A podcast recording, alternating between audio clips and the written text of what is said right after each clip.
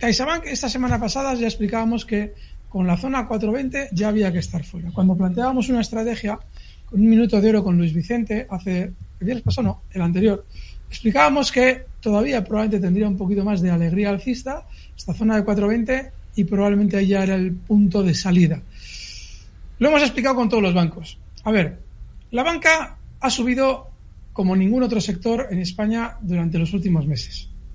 Y las subidas, eh, por lo menos los primeros movimientos de subida, suelen terminar normalmente con un periodo de información positiva, como hemos vivido durante estas semanas con los resultados bancarios, todos los valores, hmm. salvo Unicaja, pero vamos, todos más o menos publicando resultados en tono positivo.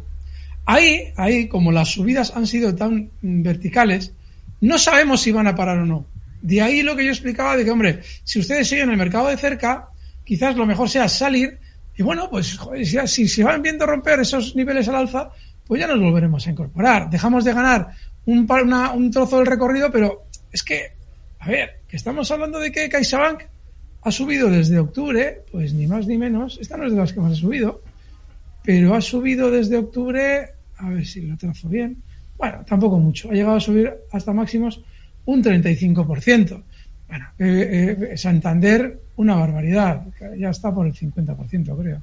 Y, y, BBV, pues ni les cuento, todavía mucho más. Sabadell, que es eh, un valor, pues eso, chicharrazo, pues todavía más. Es decir, cada uno de esto va por barrios. Pero en general, todos han subido. Hmm. Y en general, todos han generado un sentimiento positivo.